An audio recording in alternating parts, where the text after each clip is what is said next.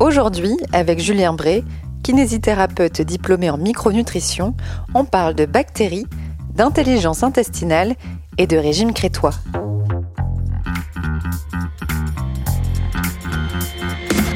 Vous avez une question? On a la réponse. Vous écoutez Conseil Sport, le podcast bien-être, santé, nutrition de Decathlon. Bonjour Julien. Salut Céciliane. Comment ça va? Ça va et toi? Ça va bien. Merci de me recevoir euh, chez toi. Avec plaisir. Aujourd'hui, on parle d'intestin. Et l'intestin, on en parle depuis assez longtemps. Ça fait plusieurs années qu'on commence à en parler. Il y a beaucoup de littérature qui sont sorties sur le, sur le sujet. On en parle comme le deuxième cerveau. Euh, tu peux nous dire pourquoi?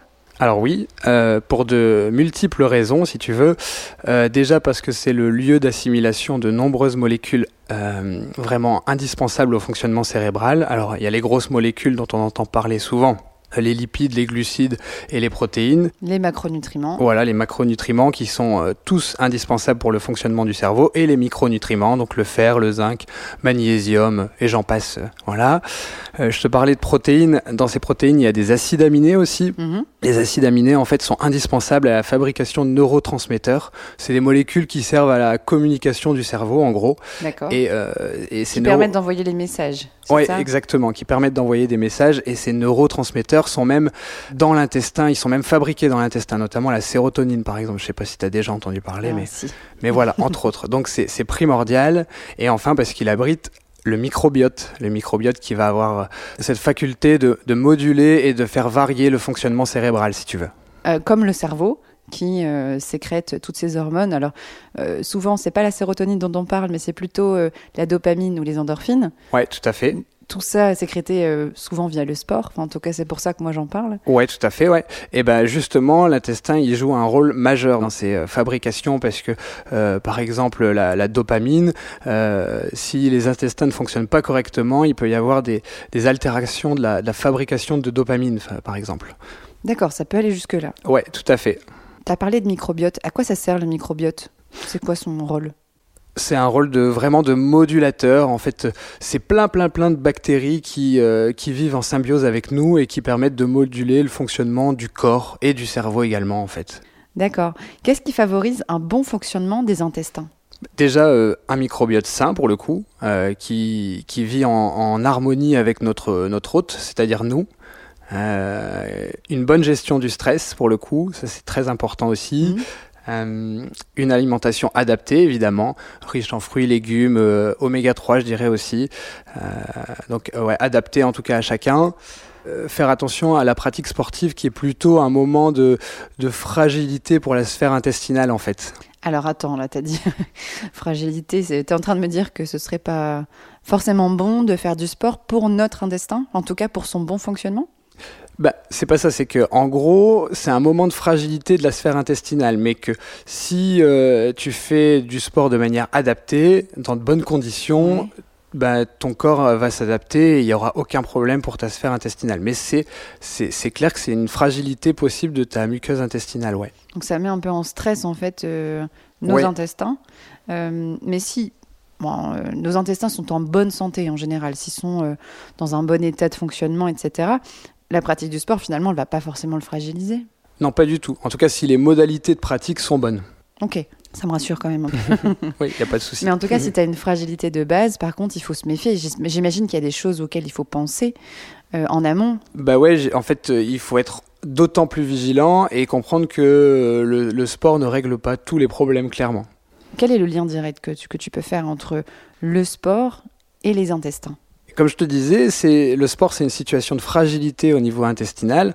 Euh, en gros, si tu veux, le, sang qui, euh, qui, irrigue les intestins euh, lors de la pratique sportive, il va venir être utilisé par les muscles, éventuellement la peau dans des ambiances chaudes. Mmh. Donc, il va y avoir ce qu'on appelle nous une ischémie au niveau de l'intestin mmh. et qui s'ensuit à l'arrêt de la pratique sportive d'un retour d'un afflux massif du sang. Et qu'est-ce que transporte le sang? En fait, l'oxygène également. Et cet oxygène nous amène un gros gros stress oxydatif. Je ne sais pas si tu as déjà entendu parler de ce terme. Euh, en gros, c'est une réaction chimique qui détruit les tissus. D'accord. Et ça va détruire en partie notre muqueuse intestinale euh, et créer un phénomène d'hyperperméabilité intestinale. D'accord. Alors si je si j'essaye de reformuler, quand on fait du sport, le sang euh, du coup s'occupe d'autre chose que des intestins. Exactement. Et à l'arrêt du sport, on a du coup euh, du sang qui revient, euh, enfin, qui se réoccupe de, de, de cette zone-là, Oui. et donc un afflux un peu plus important d'oxygène. Et c'est là qu'arrive cette perméabilité, c'est ça? Ouais, via le stress oxydatif qui est fait par l'oxygène en fait. Alors du coup, cette hyperperméabilité, dans la plupart des cas, elle est physiologique en Donc fait. normal. Voilà, tout à C'est fait. une adaptation. C'est une adaptation euh, et elle revient, la muqueuse revient à la normale au bout de quelques heures. Tout va bien. Donc ça veut dire que tu, tu dis qu'il y a physiologique. Est-ce que tu l'opposes euh, au fait que ça pourrait être pathologique? Ouais, tout à fait. On peut tomber dans une hyperperméabilité chronique et occasionner des troubles inflammatoires, euh, infectieux, euh, immunitaires, euh, notamment dans deux situations en fait. Quel genre de trouble tu peux avoir? En fait, euh, ça peut entraîner des problèmes de fatigue chronique, des, des sportifs qui tombent malades très régulièrement, Mhm. des gens qui se blessent tout le temps sans euh, mettre de surcharge sur leur corps, par exemple aussi, des Mhm. problèmes inflammatoires chroniques pour le coup. Et pas directement lié euh, au digestif? Enfin, comme des diarrhées ou des choses comme ça? Ah si aussi, mais ça c'est les, les troubles les plus euh, directs qu'on va avoir tout de suite euh, pendant ou après la pratique sportive Ouais. ou- et qui peuvent devenir chroniques aussi. Et effectivement des, des troubles type diarrhée ou constipation ou les deux. Qui peuvent vraiment gêner euh, pendant la pratique, même à, voire après. Ouais, si euh, tu deviens hyper perméable de manière chronique, euh, tu peux garder ces problèmes même après le- la pratique du sport et même les autres jours finalement. Mais quand c'est physiologique, donc quand c'est le déroulement normal, ça n'arrive pas. Non, ça n'arrive pas. D'accord. Tu me disais qu'il y avait deux situations de risque où euh, je pense aux personnes qui sont déjà bien conscientes de leur fragilité intestinale. C'est important qu'elles sachent quelles sont les situations où leurs intestins vont être davantage en risque. Ouais. C'est quoi ces situations? Alors déjà, quand on fait une pratique sportive qui occasionne une perte de plus de 2% de son poids du corps, euh, entre le début et la fin de la pratique sportive, euh, on est vraiment très à risque de développer une hyperperméabilité chronique. Et euh, deuxième chose, c'est quand on tape trop dans ses réserves de glycogène de manière trop importante. Euh, typiquement, euh, les, les gens euh, à risque, ce seraient les gens qui vont courir à jeun régulièrement avec des Mhm. séances de qualité à jeun régulièrement. Eux sont très susceptibles de devenir comme ça aussi. Alors, je rappelle, le glycogène, on en a parlé dans, euh, dans l'épisode sur le marathon. Tu peux nous faire un petit euh, rappel sur le glycogène? Alors oui, euh, le glycogène finalement c'est notre carburant principal, c'est ce, enfin c'est le, le sucre qui nous permet de faire fonctionner nos muscles, notre système cardio-respi, voilà. Tout simplement. Merci de ce petit rappel. Mhm. Est-ce que nos intestins influencent nos performances sportives?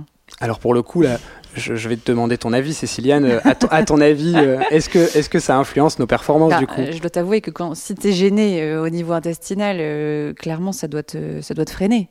Enfin, j'imagine en tout cas. Donc, euh, je dirais oui. Oui, bah, alors pour, pour plein plein de raisons, oui, puisque finalement euh, l'entraînement c'est quoi? C'est la meilleure adaptation possible à son, à son stress, donc à son entraînement, et, et la performance c'est la meilleure adaptation à ça. Euh, ben, finalement, l'intestin, on va dire que c'est l'organe de l'adaptation, ou de la désadaptation s'il y a des problèmes, pour le coup. Donc ouais, carrément. Donc, on est d'accord que ça touche tous les sportifs et pas que les sportifs euh, et les sportives qui font des sports d'endurance. Ah non, pour je le pense coup. pas- euh, par exemple à mon collègue euh, qui fait du badminton et qui observe aussi des difficultés parfois euh, intestinales. Non, non, ça touche tous les sportifs. Euh, À partir du moment où on fait une pratique sportive, il y a ce phénomène, donc il faut être vigilant finalement. Et comment on fait alors pour être vigilant? Comment on fait pour chouchouter nos petits intestins? Alors Enfin, première petits, euh, ils sont longs quand Ils même. sont hein. longs quand même.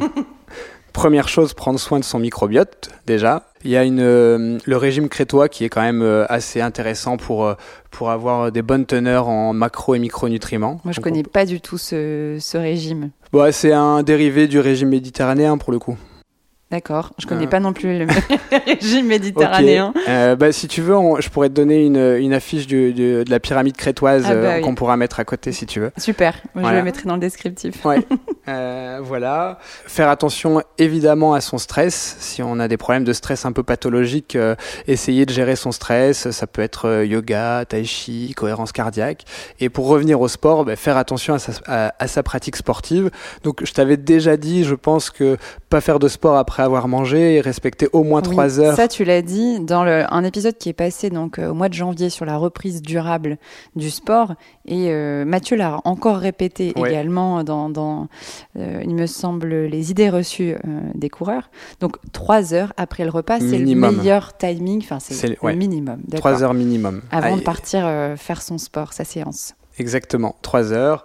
Pour éviter notre perte de 2% de poids de corps, on va Mm. prendre et pour éviter ces, ces problèmes de déplétion glycogénique, euh, on va on va essayer de prendre des boissons d'effort régulièrement, faire attention à sa ration de récupération, notamment pour les compètes ou pour les séances difficiles, c'est quand même important parce qu'il faut pouvoir reconstruire les, tout ce qui a été lésé par l'entraînement. Mm. Et ça, ça vient de l'alimentation. Et euh, j'avais entendu Mathieu dire aussi euh, parler de fenêtre métabolique, et Oui. c'est le cas. Pour le coup, c'est très important. Est-ce que tu peux juste rappeler la, la fenêtre métabolique, euh, en quoi ça consiste? Ouais, du coup, la, la fenêtre métabolique, en fait, c'est un moment privilégié pour pouvoir euh, euh, reconstruire ses stocks. Et, euh, mais mais c'est aussi, alors, en termes de performance, c'est intéressant, mais en termes de prévention de fragilité, De santé en, en termes de prévention de santé, c'est Mm. aussi extrêmement important. C'est-à-dire que c'est sûr que si tu remets du carburant dans ta machine, tu vas mieux fonctionner, mieux récupérer, et donc être plus performant. Ça, c'est pour la partie entraînement. Mm. Mais si tu euh, lèses encore plus les tissus qui ont été lésés par l'entraînement ou par la compétition, finalement, euh, tu deviens à risque de, de chronicité de problèmes, en fait, Mm. de santé. Alors, il dit, il dit papa? Ouais, il dit papa. Alors, je ne sais pas si vous entendez euh, le petit garçon de, de Julien qui, qui l'appelle. il voudrait que l'épisode se termine. Et justement, il va se terminer. Quel dernier message tu pourrais euh, nous, nous donner, euh, Julien? Bah, pour le coup, un message de prévention. On sait tous que le sport est plutôt bénéfique pour la santé, ce qui est totalement vrai. Euh, en revanche, ça ne nous autorise pas des écarts et peut-être même bien au contraire, euh, parce que finalement, euh, plus on fait de sport, plus notre système digestif et notre système tout entier va être dépendant de ce qu'on y met, quoi. Comment on le nourrit Comment on le nourrit Il faut exactement. un bon carburant pour Voilà. pouvoir avancer. Donc euh, globalement, quand on entend euh, je suis allé courir, je peux manger tout et n'importe quoi ou je peux boire tout et n'importe quoi, c'est plutôt très faux. Sorry, non. Voilà. ok, merci Julien. Merci à toi. À la prochaine. Salut. Si cet épisode vous a plu, n'hésitez pas à le partager. Et si vous en voulez encore, ajoutez des étoiles sur Spotify et Apple Podcast. Et surtout, laissez-nous un commentaire sur Apple Podcast.